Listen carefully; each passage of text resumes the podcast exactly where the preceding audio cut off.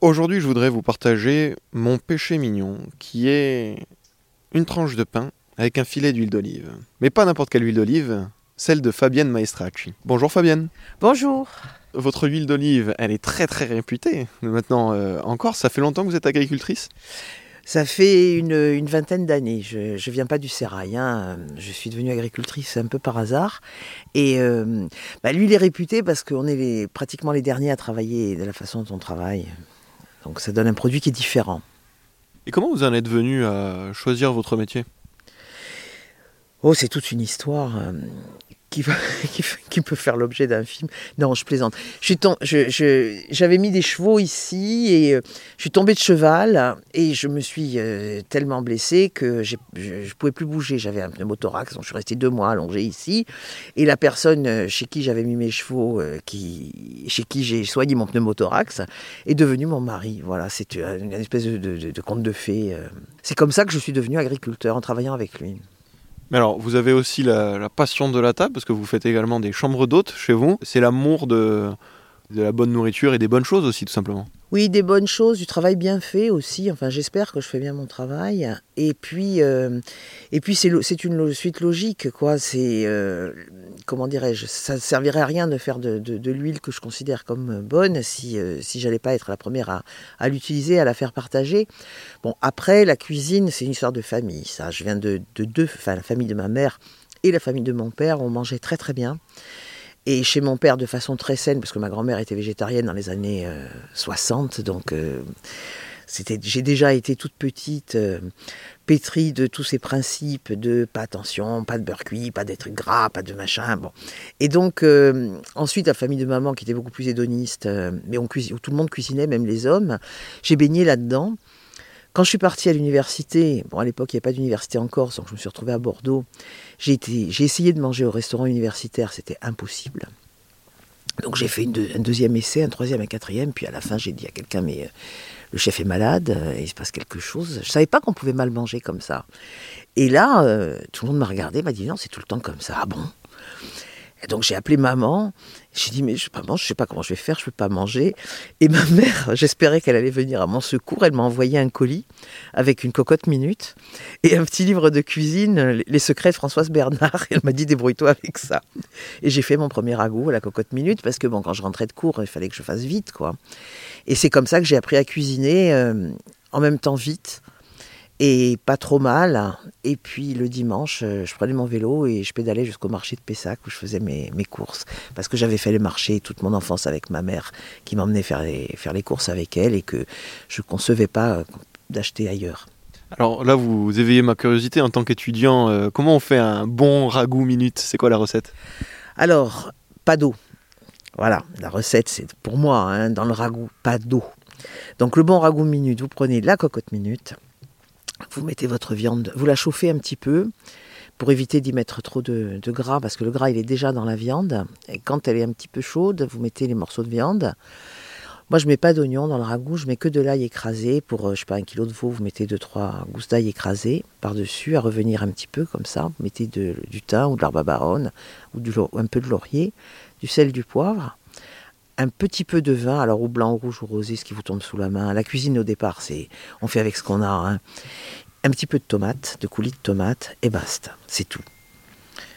Du sel, voilà. Vous fermez la cocotte et, vous faites cuire, euh, je sais pas. Euh, maintenant, les viandes, c'est plus des viandes très très dures, comme on les avait autrefois. Une demi-heure à partir du moment où la soupape euh, chuchote, ça suffit largement. Hein. Donc c'est pour ça que moi quand j'entends les gens me dire qu'ils peuvent pas cuisiner parce qu'ils n'ont pas le temps, je, trouve ça un peu, un peu gros quand même, hein, parce que euh, c'est pas vrai. Ça va, ça peut, si on a un peu de matériel, ça va très vite de cuisiner. Alors là, on entend, on entend beaucoup les mouettes autour de nous, et pourtant on est au milieu des terres. Hein. C'est parce qu'on est euh, près de Bonifacio, en Corse du Sud. Sur vos terrains, je vois aussi beaucoup d'oliviers, donc vu que vous, vous le cultivez. Là, en ce moment, c'est la période de la taille? Ben, ça devrait être la période de la taille, mais curieusement, il fait très froid. Le... Enfin, curieusement, on est au mois de janvier, hein, mais euh, il fait très froid la nuit en ce moment. Et donc, euh, moi, j'aime pas trop tailler quand il fait très très froid comme ça, parce que les arbres se protègent quand même un petit peu. Et là, on les déshabille hein, quand on les, les, taille. Bon, on fait pas des tailles sévères, hein, donc j'attends, j'attends un tout petit peu. Bon, je pense qu'on va commencer dans une semaine ou quelque chose comme ça. C'est quoi votre méthode de culture? Vous essayez de travailler au plus naturellement possible? Oui, alors nous, de toute façon, nous travaillons sur des oliviers qui sont très très anciens. Je pense qu'on n'est plus très nombreux à travailler sur des arbres de cette, de, cette taille et surtout de, cet âge. J'ai pas de jeunes plantations, je sais pas faire moi avec les jeunes arbres. J'ai appris sur les vieux. Bon, j'ai appris, j'avais 40 ans, hein, je vais pas m'y remettre à l'âge que j'ai maintenant.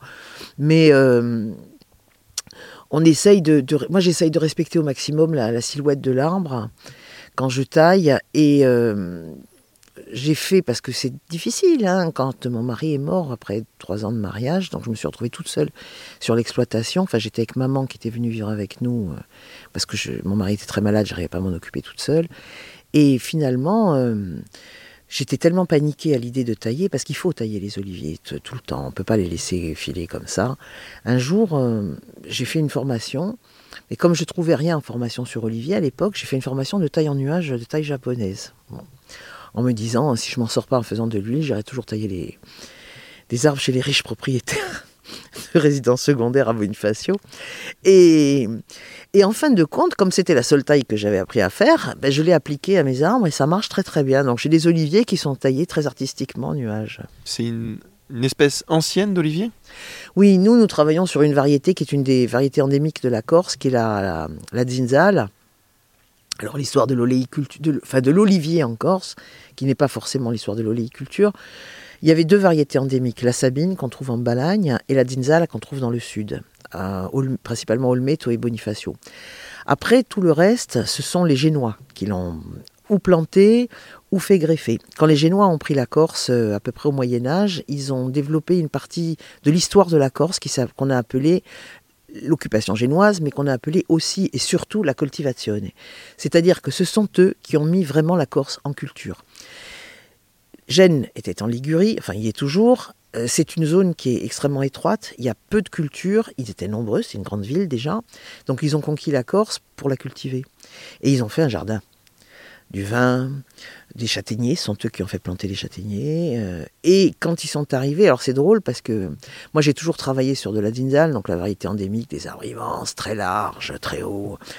Et puis, l'année dernière, j'ai pris en, gestion un verger de, de germaine, de Dierman, qui est une, la variété que les Génois ont imposée chez nous. Et je m'étais toujours demandé pourquoi les Génois avaient imposé cette variété. Quand j'ai mis les mains dedans, j'ai compris. Parce qu'une récolte que d'habitude, je suis pas sur, ici j'aurais faite en trois mois, en 15 jours, c'était plié. Les arbres sont plus petits, sont plus faciles à travailler. Et là, j'ai finalement, par le biais de l'agriculture, j'ai compris la, la grande histoire. Merci beaucoup, Fabienne. Merci.